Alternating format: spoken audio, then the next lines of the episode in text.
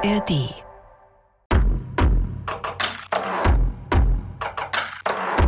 Huiuiuiui, da war ganz schön was los bei uns in den letzten sieben Tagen. Aber erstmal sage ich Hallo und herzlich willkommen. Und wundert euch nicht, wenn ich ein bisschen komisch klinge. Ich muss gerade meine Hustenbonbons in meinem Mund sinnvoll verräumen. Hier sind wir wieder in aller Frische, ein bisschen heißer, ich zumindest, und ein bisschen hustig. Aber wir sind's, die Bergfreundinnen. Die Toni ist da. Hallo. Die Kati ist auch an Bord. Hallo. Und ich, die Kadi und mein Hustenbonbon. Wir machen zu dritt oder heute zu viert den Podcast für dein Leben mit den Bergen. Mal schauen, ob wir am Ende dieser Folge immer noch zu viert sind. Weil das Hustenbonbon, das ist ja dann bald nicht mehr da. Ich habe noch viel Nachschub. Also Kadi hat es gerade schon gesagt, bei uns war die letzten Tage echt viel los. Kadi ist schon ganz heißer, deswegen. Wir haben ohne Ende Nachrichten gelesen, Sprachnachrichten angehört, Mails beantwortet und unser Team hat mit euch auf Insta auch ganz wild diskutiert. Denn ihr und wir, wir haben zu unserem aktuellen Monatsthema Sexismus im Bergsport nach wie vor ja, eine Menge zu besprechen. Aber ihr habt nicht nur eure Gedanken geteilt, sondern ihr habt uns auch jede Menge Fragen gestellt. Denn nachdem wir in den letzten zwei Folgen schon über eure Erfahrungen mit Sexismus am Berg gesprochen haben und uns auch angeschaut haben, wie es eigentlich in den großen Bergsport- und Outdoor-Verbänden aussieht, bleibt jetzt ehrlicherweise noch eine richtig große, große Frage offen. Und zwar, was können wir alle eigentlich tun. Also jeder Einzelne, jede Einzelne von uns, um die Bergwelt sexismusfrei zu machen. Genau, das große hehre Ziel, das wir mit dieser Staffel haben. Und tatsächlich haben wir ja so ein paar Lösungsansätze schon angesprochen. In der Story habe ich mit Gitta Axmann von der Sporthochschule Köln auch schon ein paar Gedanken und Ideen geäußert. Aber wir Bergfreundinnen fanden eben, wir wollen da jetzt nochmal komplett mhm. den Fokus drauflegen und nochmal jemanden dazu mit ins Boot holen, die sich über den sportlichen Kontext hinaus damit auskennt und viel Erfahrung mit der Prävention von Sexismus und sexualisierter Gewalt hat. Damit wir nach der Folge nicht nur die Berge, sondern unser gesamtes Umfeld, unseren Freundeskreis, unsere Familie, die ganze Welt sexismusfrei machen können. Das ist ein äh, sehr ambitioniertes Ziel, die ganze Welt sexismusfrei zu machen. Aber vielleicht, vielleicht schaffen wir es ja und wir hoffen, ihr zieht da mit.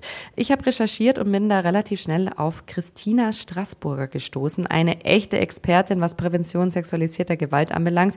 Und ich spoiler mal direkt, sie hat mir wirklich jede Menge Tipps, Argumentationshilfen und Hinweise gegeben, was wir alles verstehen müssen und tun können, mhm. ähm, um dieses Ziel zu erreichen. Und zwar, wenn wir selber blöde Sprüche oder Grenzüberschreitungen erleben, wenn wir sie beobachten oder sich uns jemand anvertraut und auch, wenn wir selber in Vereinen, Verbänden, sonstigen Gemeinschaften aktiv sind. Kurz noch ein paar Infos zu Christina. Sie ist eigentlich Kriminologin, doziert darüber auch an der Uni Regensburg. Jetzt fragt ihr euch vielleicht, okay, hm, Kriminologin, komisch, ist doch eigentlich so ein bisschen ein anderes Thema.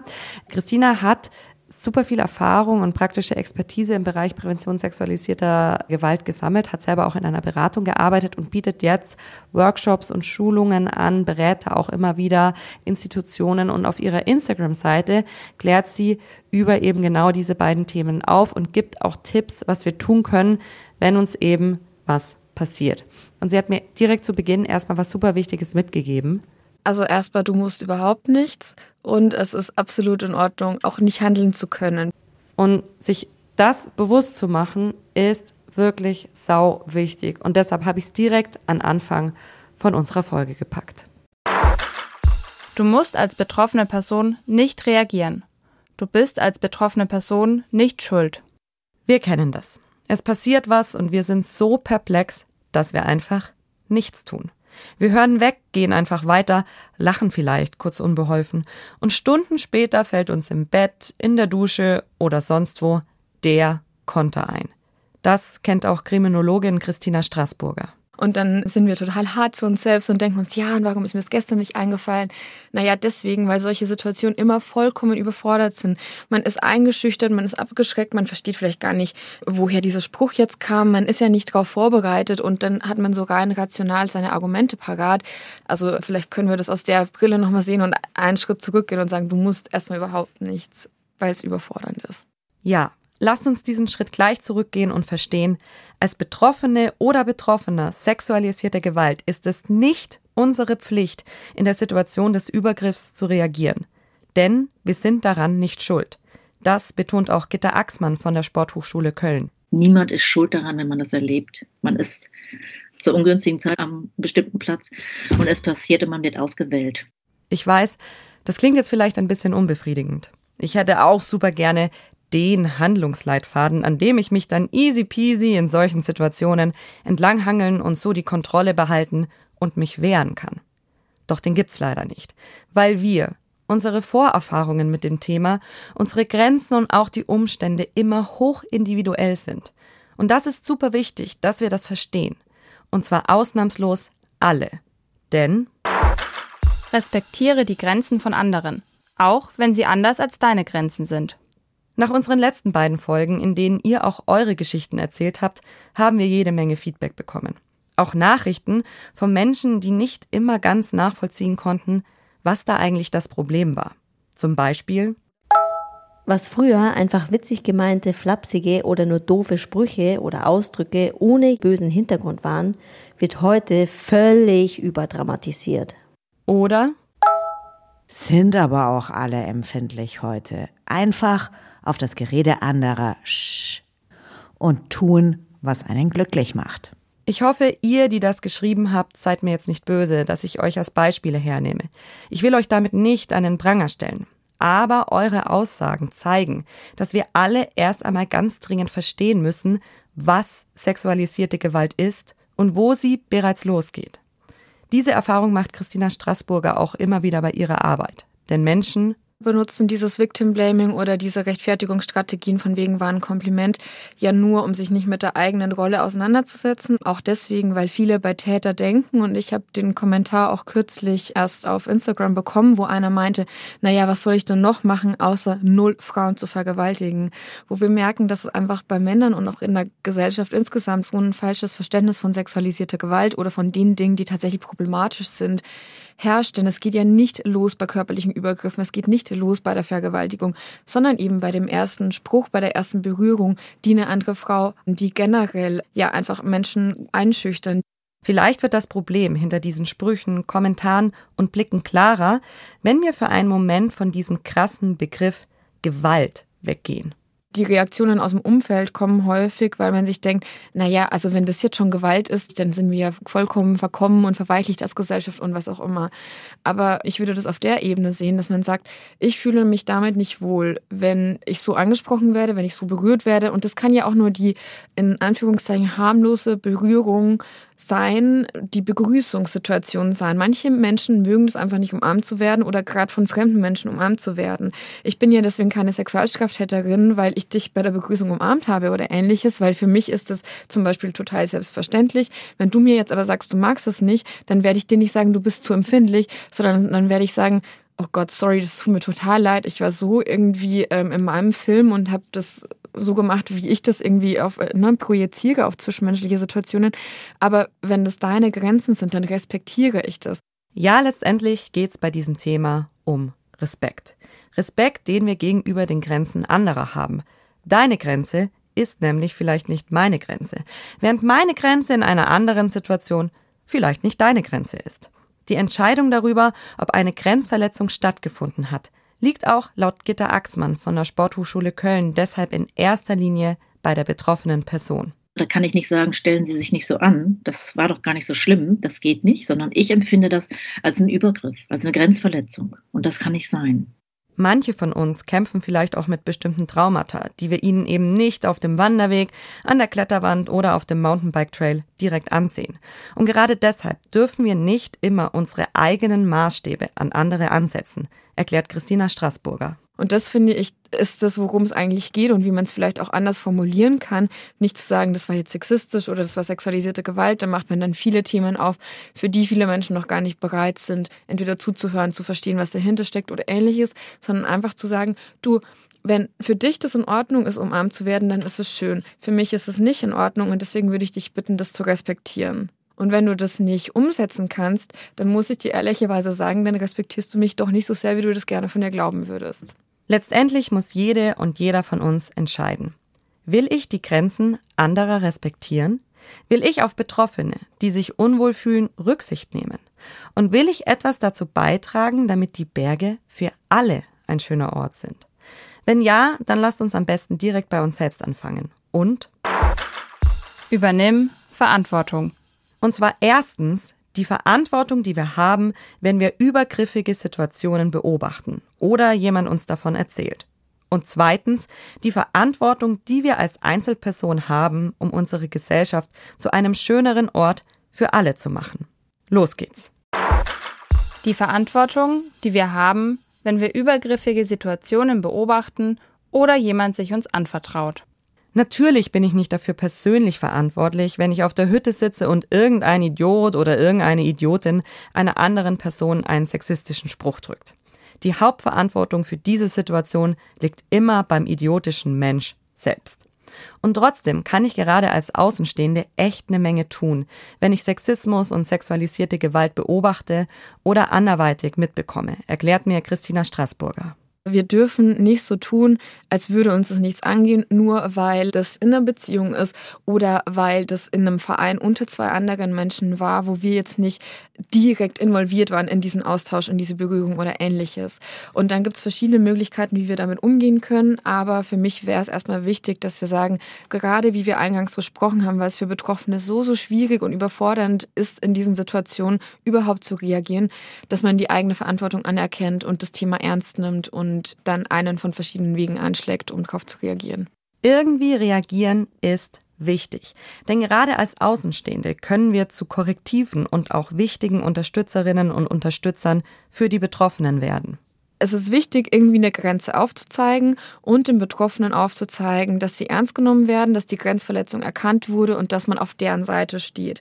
Das kann so aussehen, dass man zum Beispiel in einem Kontext, wo die eine Person der anderen viel zu nahe aufrückt oder ähnliches, wo man sagt so, hey, sag mal, brauchst du vielleicht eine Brille, so wie du der immer irgendwie ne, über, über den Schultern hängst, siehst du nichts am PC. Also, dass man mit so einem flapsigen Spruch kommt. Damals ist die Grenze gesteckt. Man hat gesagt, du bist hier gerade jemandem zu nahe nahe gekommen. Die betroffene Person merkt vielleicht auch, okay, ich bin jetzt nicht die Einzige, die gemerkt hat, es ist zu nahe, sondern eine Kollegin hat es auch mitgesehen und die scheint eine Ansprechpartnerin für mich zu sein oder die scheint es ernst zu nehmen.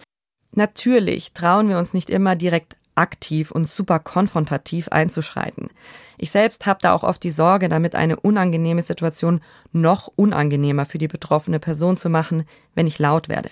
Aber auch für solche Momente hat Christina einen Tipp, wie wir trotzdem helfen können. Was man natürlich dann tun könnte, wäre zum Beispiel zu gucken, wann geht die auf Toilette und dann auch zufällig auch in dem Moment auf Toilette zu gehen, damit es nicht so vor allem eine Situation ist von wegen, du kommst jetzt mal mit mir mit, damit wir reden können oder so, weil das natürlich unangenehm wäre, sondern so eine Situation, wo ihr natürlich erstmal beide irgendwie weg seid, auch zu zweit und dann vielleicht da sprechen könnt. In diesem kleinen Safe Space, sei es die Toilette, die Theke im Hüttenraum oder die Raucherbank vor der Tür, ist es einfacher, sowohl für dich als auch für die betroffene Person über die unangenehme Situation zu sprechen. Und du kannst dir signalisieren, hey, ich habe das gesehen. Ich finde, das ist nicht in Ordnung, der das nochmal so zu spiegeln. Generell, wenn man Hilfestellungen gibt, kann man entweder fragen, was hilft dir denn? Also weißt du zufällig, was du gerade brauchst, weil oft wissen wir ja, was wir brauchen.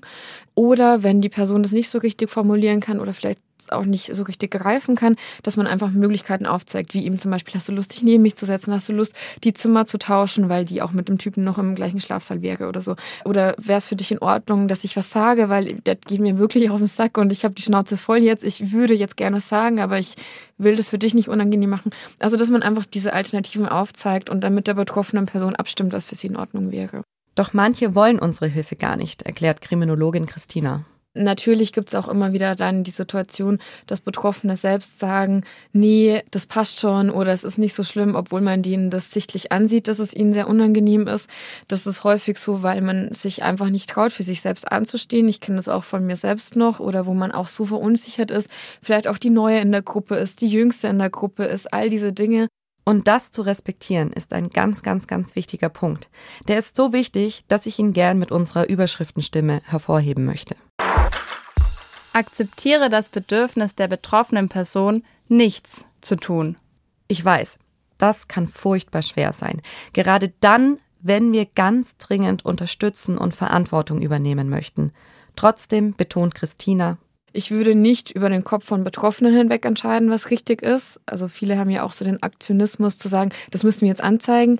Wenn die betroffene Person das nicht möchte, wird nicht angezeigt. Das gilt aber natürlich nicht immer, sondern kommt wie so oft, mal wieder auf die Umstände an. Je nach dann Beruf oder je nach Kontext kann es auch die Pflicht sein, wenn man sagt, hier geht es um Leben und Tod oder das ist jetzt wirklich eine häusliche Situation, wo massive Gewalt stattfindet, wo es wirklich ums Kindeswohl geht, wo es wirklich um das Wohl eben der beteiligten Partner, Partnerinnen und so weiter geht, dann kann es natürlich schon auch sinnvoll sein, einen Schritt einzuleiten.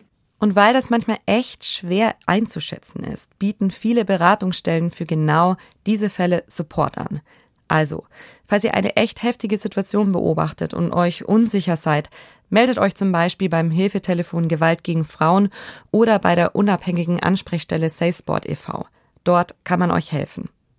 Wenn wir jetzt aber wieder zurück in die Hütte gehen, wo gerade der Idiot, die Idiotin den blöden Spruch abgelassen hat und die betroffene Person einfach nicht möchte, dass ihr etwas sagt, dann akzeptiert das. Aus dem Grund immer, weil die ja in den Situationen des Übergriffs schon immer einen Kontrollverlust empfinden. Und wenn wir denen diese Macht drüber nehmen, wie es weitergeht mit der Info oder mit ihrer eigenen Geschichte, dann nehmen wir denen einmal mehr die Kontrolle. Und gerade wenn es in die strafrechtliche Richtung geht, da warten ja unendliche Hürden, psychische Belastungen und so weiter auf Betroffene. Da sollte man sich schon aussuchen dürfen, selbst ob man da durch möchte oder auch nicht. Letztendlich ist es das Beste, das du tun kannst, wenn sich eine betroffene Person dir anvertraut. Sei einfach für sie da, auch wenn du nicht die perfekte Lösung parat hast. Ganz genau. Hör ihr aufrichtig zu. Sag ihr, dass sie an der übergriffigen Situation keine Schuld hat und mach dir selbst dabei keinen Druck. Denn wenn jemand sich anvertraut, ist die Aufgabe nicht, ich bin jetzt diejenige, die sofort die perfekte Lösung finden muss, sondern, und auch da kann man dann wirklich aktiv die Betroffenen fragen, was würdest du denn jetzt wünschen, wie es weitergeht? Oder was kann ich für dich tun, um dich bestmöglichst zu unterstützen? Ja, es ist nicht deine Verantwortung, sofort den Masterplan zu haben. Das kannst du auch gar nicht, denn, ich wiederhole es nochmal, jede Situation, jeder Mensch, jeder Kontext ist mega individuell. Und es kann auch gut sein, dass man gerade als Betroffene, als Betroffener in erster Linie was ganz anderes braucht. Ein offenes Ohr, um sich ordentlich auszukotzen. Also ich bin da auch so eine Person, die manchmal Dinge, ich will sie einfach nur erzählen. Ich will einfach nur ranten, ich will einfach kurz lästern, mich auslassen oder meine Gedanken mitteilen und dann ist aber auch gut. Ich brauchte jetzt gar keine irgendwie weiteren Hilfemaßnahmen oder Schritte oder irgendwas. Ich will einfach nur mal gerantet haben und auch das kann eine sinnvolle Frage sein, in so einem Moment zu sagen, Möchtest du, dass ich dir Ratschläge gebe? Möchtest du, dass wir nach Hilfemöglichkeiten uns umsehen? Oder wolltest du dich einfach nur mal auskotzen, was auch völlig in Ordnung ist und du kannst immer wieder zu mir kommen, wenn du dich auskotzen willst. Zusammenfassend ist es wichtig, dass wir verstehen, auch als Menschen, die daneben stehen oder die etwas erzählt bekommen, haben wir Verantwortung. Wir sollten für die Menschen da sein, die sich gerade überrumpelt, machtlos oder einfach nur mies fühlen. Kommen wir zum zweiten Punkt beim Thema Verantwortung. Die Verantwortung, die wir als Einzelperson haben, um die Welt zu einem schöneren Ort für alle zu machen. Ja, wir haben 2024. Der Höhepunkt der MeToo-Bewegung ist schon über sechs Jahre her. Und trotzdem tun wir uns als Gesellschaft nach wie vor mit dem Thema Sexismus schwer. Denn um daran etwas verändern zu können, müssen wir bei uns anfangen. Oder wie Christina sagt, selbst anfangen, Prävention zu leben ich glaube, das ist ein Schritt mit dem, und wenn wir das alle machen würden, dann wären wir eine so viel bessere und sicherere Gesellschaft, sich mit sich selbst auseinanderzusetzen, mit eigenen diskriminierenden Gedanken, die man vielleicht hat, vielleicht auch Sprüchen, die man mal gesagt hat, das für sich aufzuarbeiten, in Zukunft zu lernen, wie drücke ich mich anders aus oder ne, wie kann ich damit umgehen. Also so bei sich selbst anzufangen und dann vor allem selbst als Vorbild voranzugehen. Das ist schwer und schmerzhaft. Wir im Bergfreundinnen-Team haben uns bei der Recherche für diese Themenreihe auch immer wieder bei Gedanken ertappt, die Teil des Problems sind. Wie zum Beispiel. Also, was ist daran bitte so schlimm? Oder wir haben unser eigenes Verhalten hinterfragt und gemerkt, Oh oh, ich glaube, mein Lieblingswitz, den ich ganz gerne mal erzähle, ist ehrlich gesagt ganz schön sexistisch. Was ich und wir euch damit sagen möchten, ist, schaut vor allem auch auf euch. Das betont auch Christina Straßburger. Natürlich kann man immer bei anderen ganz viel bemängeln, hat dann aber häufig eben wie so einen blinden Fleck für sich selbst. Und deswegen, bevor ich das irgendwie nach außen trage oder bevor ich da irgendwie viel tue oder abwerte, dass es nicht notwendig ist, diese Workshops und ähnliches zu tun, muss man natürlich bei sich selbst anfangen und sagen, okay, ich versuche jetzt erstmal das Problem zu verstehen, meinen eigenen Anteil zu verstehen und dann daraus eben auch eine Lösung zu finden. Und was bei diesem sich selbst reflektieren immer hilft, ist darüber reden. Mit dem Freundeskreis, mit der Familie, mit den Kolleginnen und Kollegen und so weiter. Je mehr wir gewohnt werden, drüber zu sprechen, auch über unsere eigenen Grenzen, desto leichter ist es letztendlich dann auch dazwischen zu gehen, zu sagen, wenn uns was nicht passt, ein wohlwollendes Miteinander zu haben, wo alle dann sich respektiert fühlen und so weiter, was ja eigentlich das Idealbild ist. Also sexualisierte Gewalt zu verhindern, ist so ein Aspekt, der dann auch mit hinten bei rauskommt im Idealfall. Aber eigentlich wollen wir ja eine Gesellschaft oder ein Vereinsleben erschaffen, wo alle sich einfach respektiert und gewertschätzt fühlen, wohlfühlen, egal welches Geschlecht, Alter oder sonstige Hintergründe und Faktoren man mit sich bringt. Deshalb lasst uns gemeinsam Prävention leben, indem wir unser Handeln, unsere eigenen Gedanken regelmäßig hinterfragen. Lasst uns offen über Grenzen sprechen, ohne direkt zu be- oder verurteilen. Und lasst uns so zu Vorbildern werden, die den Diskurs auch weitertragen. Egal ob in den Freundeskreis oder in den Verein, in dem wir uns engagieren. Also schön wäre es natürlich, wenn jeder in diese Eigenverantwortung geht, aber viele tun das ja nicht. Viele müssen von anderen damit konfrontiert werden und das können wir eben ganz gut, wenn wir selbst dafür Verantwortung übernehmen. Aber was können wir konkret noch in Vereinen und Verbänden tun? Im Talk hat uns Kadi ja schon richtig viele Maßnahmen gemeinsam mit den Verbänden aufgezeigt und erklärt. Doch auch Christina und Gitta, unsere beiden Expertinnen, haben noch ein paar Vorschläge und Ideen. Das kannst du als Teil eines Outdoor- und Bergsportvereins tun. Nach unserer letzten Folge haben sich viele von euch bei uns gemeldet, die selbst in einem Verein oder Verband tätig sind. Bei der Bergwacht, im Kletterverein oder auch im Reitverein. Manche haben mit uns ihre persönlichen Erfahrungen mit dem Thema Sexismus geteilt. Andere haben uns ein paar wichtige Hinweise für unsere weitere Recherche mitgegeben. Und wieder andere haben gesagt, hey, ich will das Ganze jetzt auch zum Thema bei uns im Verein machen. Und das ist ein super Schritt, weiß Gitter Axmann von der Sporthochschule Köln wir müssen genau darüber reden. Wir müssen es enttabuisieren, wir müssen es benennen, wir müssen es besprechen, weil es für alle nicht klar ist. Weil viele sagen, da habe ich noch gar nie drüber nachgedacht, das weiß ich gar nicht. Und wir haben diese Pflicht. In dem Moment, wo es ein eingetragener Verein gibt, haben wir eine Handlungspflicht. Das heißt, wir kriegen das Kind an der Tür von den Eltern abgegeben und wir müssen sicherstellen, was wir das Kind sicher wieder abgeben. Und dazu gehört auch das. Und das müssen wir besprechen. Darüber reden ist ein super Start. Doch auch bei der Trainerinnen- und Trainerauswahl können Vereine direkt ihre Werte einbeziehen. Zum Beispiel, indem man im Vorstellungsgespräch direkt über Themen wie Prävention von sexualisierter Gewalt spricht, erklärt Christina Straßburger. Wenn nämlich dann der Kandidat oder die Kandidatin zu mir sagt, ach, das ist ja überempfindlicher Humbug und keine Ahnung, dann sortiert man die Leute ganz gut selbst aus, die nicht das geeignete Klima ne, erzeugen würden oder die dazu beitragen würden, die man vielleicht im Verein für ein wohlwollendes, respektables Miteinander äh, erzeugen möchte.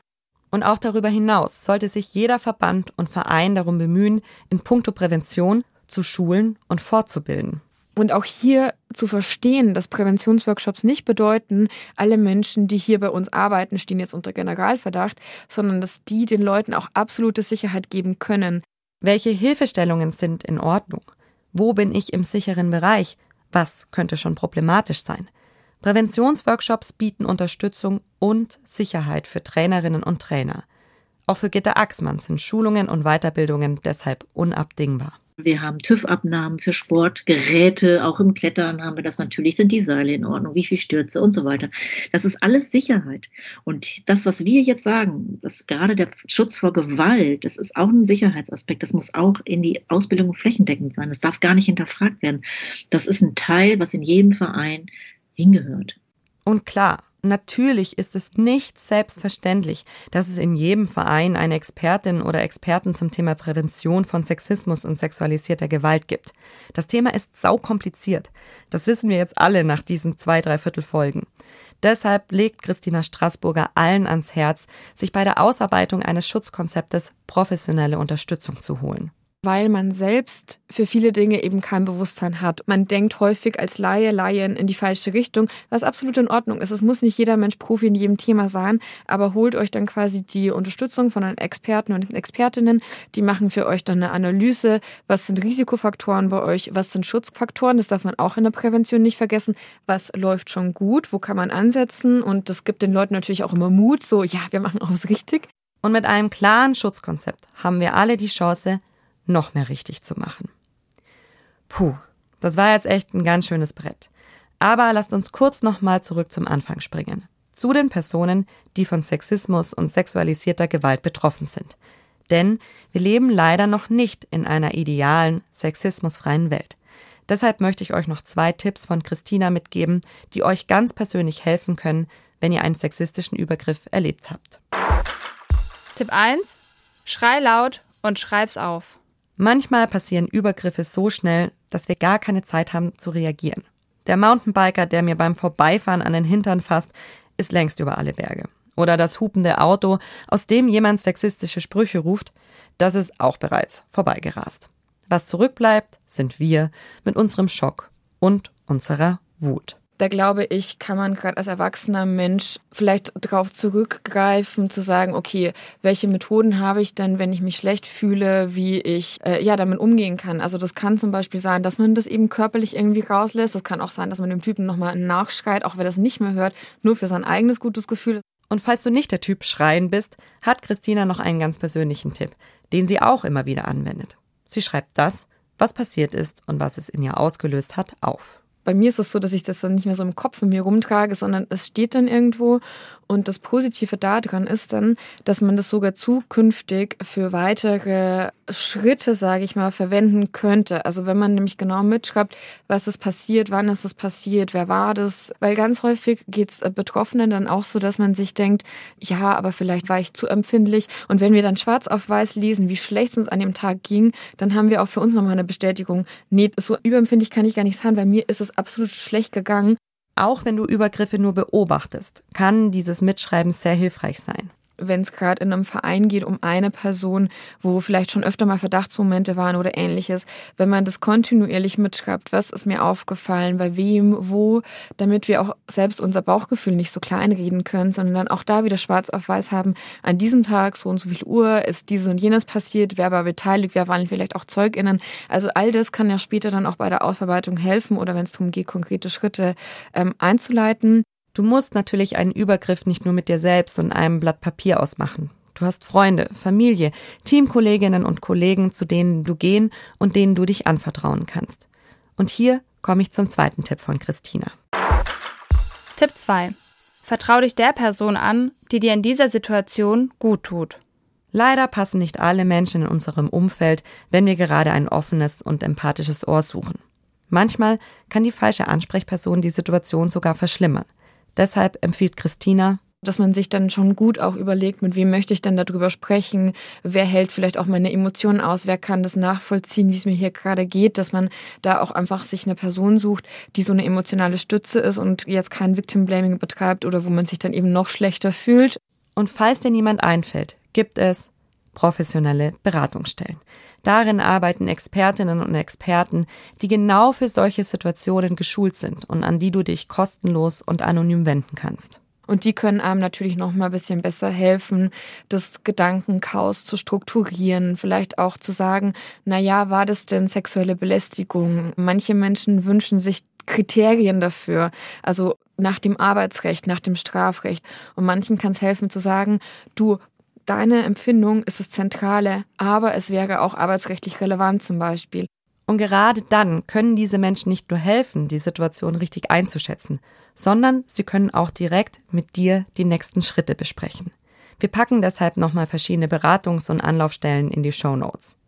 So, und wenn du jetzt nach dieser Folge sagst, ey, mir hilft's ehrlich gesagt mittlerweile am meisten, wenn ich direkt, ganz laut und ganz deutlich etwas sage, dann do it. Ich bin aber generell sehr konfrontativ unterwegs. Ich halte den Leuten auch gerne sehr direkt den Spiegel vor. Ich benutze gerne klare Worte, die viele auch erstmal sehr irritieren und ich bekomme dann auch immer wieder Gegenwind dafür. Aber ich habe auch ehrlicherweise, wenn ich das so sagen darf, die Schnauze voll, immer so super lieb drum zu betteln, dass wir bitte nicht mehr belästigt werden. Amen.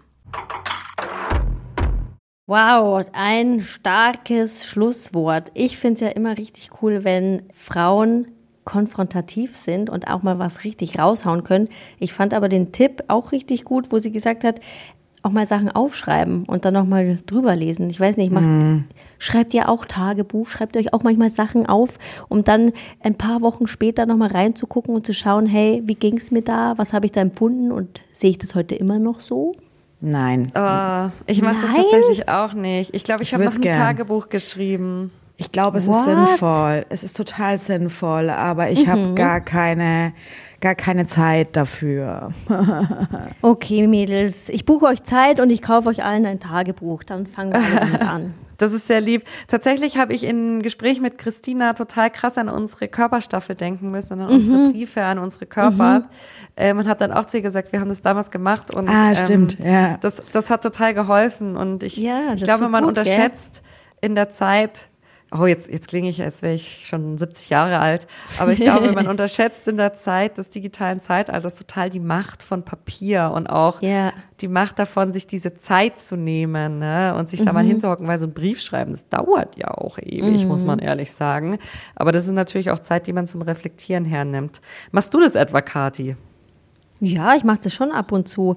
Also ich lese dann nicht so regelmäßig dann wieder drin rum, aber so am Ende des Jahres, wenn ich auch das Jahr zurückblicke, da blätter ich schon durch und denke mir dann so, boah krass, boah stimmt, das war ja und das, boah und mhm. das habe ich erlebt. Und das sind dann schon auch Sachen, die ich dann auch schon vergessen oder verdrängt habe und wo ich mir dann mhm. wieder bewusst werde, oh, da habe ich ja was Krasses erlebt. Und dann gucke ich auf die Sachen auch anders. Das hilft mir schon immer so ein bisschen auch selber zu, zu fühlen, wo stehe ich gerade, was, was war mir da wichtig, ist mir das heute immer noch wichtig. Mhm. Voll wertvoll, auf alle mhm. Fälle. Also ich nehme es mir mal wieder vor. Ich nehme aus der Folge tatsächlich was mit, was wir in der Staffel wirklich schon mehrmals besprochen haben. Aber ich finde es so ultra wichtig und ich finde es auch deswegen so ultra wichtig, weil es auch ja, die Diskussionen, die wir jetzt in den letzten sieben Tagen zum Beispiel auf Instagram geführt haben oder per Mail oder die Fragen, die auch kamen von euch als Community oder ja, von anderen Menschen, sich so oft um dieses Thema drehen, nämlich, dass es eben einfach unterschiedliche Grenzen gibt, dass meine Grenze ja. eine andere ist als ja. deine, Kati, und deine Grenze, Toni, auch nochmal eine andere als meine. Und ich meine, das haben wir ja untereinander schon festgestellt und auch schon besprochen, ja. dass wir da ja auch in unserem Dreierbunde unterschiedlich sind. Und dass es aber nicht darum geht, wenn man halt ein Mensch ist, dessen Grenzen nicht so eng gesteckt sind und die viel irgendwie abkönnen und viel wegignorieren können und viel kontern können und super spontan und witzig und weiß der Geier was sind, dass ja. es dann halt nicht darum geht, das von anderen Leuten auch zu erwarten, sondern andere Leute eben mhm. mit ihren Grenzen so zu respektieren und zu akzeptieren, wie sie sind. Und dass diese Frage, was ist denn Sexismus oder wie hat das denn gemeint? Vielleicht hat das ja gar nicht bös gemeint oder sie, vielleicht hat sie es ja gar nicht bös gemeint. Dass das nicht die Frage ist, sondern dass die Frage eben ist, wie hat es denn die Person empfunden, die davon betroffen ist? Und mhm wir haben es am Anfang schon gesagt, Toni, du hast es gesagt, wir, wir haben voll festgestellt, dass wir da selber auch oft in diese Falle tappen, uns ja. zu fragen so, ja. yo, oder ist es jetzt wirklich so schlimm gewesen? Ja. Hm, das passiert uns auch und, und, und das ist ja auch menschlich, aber deswegen will ich das auch gar nicht so, so dolle verurteilen, aber vielleicht schaffen wir es ja, ja alle, wir drei und ihr da draußen, uns in solchen Situationen öfter mal intern auf die eigenen Finger zu klopfen und uns zu denken, ja, vielleicht sehen wir es mal ein bisschen anders. Ja. Genau. Christina hat wirklich super viel noch gesagt, was jetzt nicht noch Platz gefunden hat in dieser Folge. Und eine Sache, die ist mir noch so in Gedanken hängen geblieben, weil ich sie gefragt habe, du Christina, ganz ehrlich, ich kann mir jetzt voll gut vorstellen, dass da Menschen unsere Folge hören mhm. und fehlerhaftes Verhalten bei sich selbst erkennen. Also, dass mhm. sie sagen, boah, krass, ey, oder nicht sagen, sich vielleicht auch noch heimlich denken. Boah, krass, mhm. vor fünf, sechs Jahren, da und da auf der Hütte, habe ich, glaube ich, echt mal zu jemandem was richtig Beschissenes gesagt. Mhm. Oder habe da äh, jemanden an Hintern gepackt und das war echt mhm. nicht cool. Und in dem Moment war mir das nicht so bewusst, warum auch immer.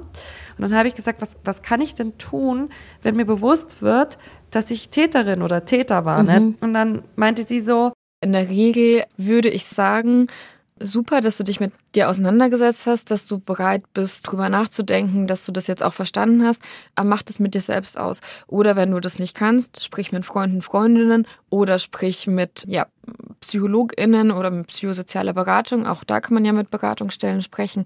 Also versuch das so aufzuarbeiten, dass du nicht jetzt wieder die Betroffenen mit einbeziehst, die vielleicht wirklich gar keine Lust mehr haben, dich zu sehen, weil eine Entschuldigung, und das ist ja das perfide, eine Entschuldigung spricht man ja häufig eher dafür aus, damit andere einem die Absolution erteilen, damit andere einen besser fühlen lassen. Aber das ist auch nicht der Job von Betroffenen. Also das kann man schon mit sich selbst ausmachen.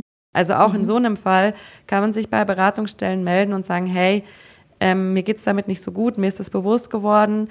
Habt ihr irgendwie Tipps, was, was ich tun kann, so letztendlich auch, damit ich selber eben das für mich reflektiere und halt vor allem auch mein, mein Verhalten ändere in Zukunft. Ne? Also das ist ja der wichtigste Punkt, was wir auch am Anfang dieser Staffel gesagt haben. Wir wollen gemeinschaftlich in eine Zukunft gucken, in der, in der wir eben das so gut wie möglich hinkriegen. So, das noch von mir als Zusatzfakt. Nächste Woche geht's bei uns hier hoch hinaus. Wir ganz wollen nämlich hoch. wissen, ganz schön hoch. Ganz, ganz. Da war ich hoch. noch nie so hoch, ja. Ich auch. Keiner von uns war so hoch. Nee. Keiner. Und die wenigsten von euch wahrscheinlich auch. Mhm. Wir wollen nämlich wissen, gibt's eigentlich Sexismus auch auf mehreren tausend Höhenmetern oder spielt das da oben in der Todeszone überhaupt keine Rolle? Dafür sprechen wir mit einer Frau, die ganz, ganz, ganz, ganz treue und lange Bergfreundinnen und Bergfreunde schon aus diesem Podcast kennen. Ich freue mich sehr darauf, Kathi. Verrat uns, wer es ist. Ich verrate es euch und ich verrate es euch, weil ich mich schon riesig freue und ich freue mich, weil ich das Interview führen darf und ich darf das Interview führen mit Trommelwirbel bitte.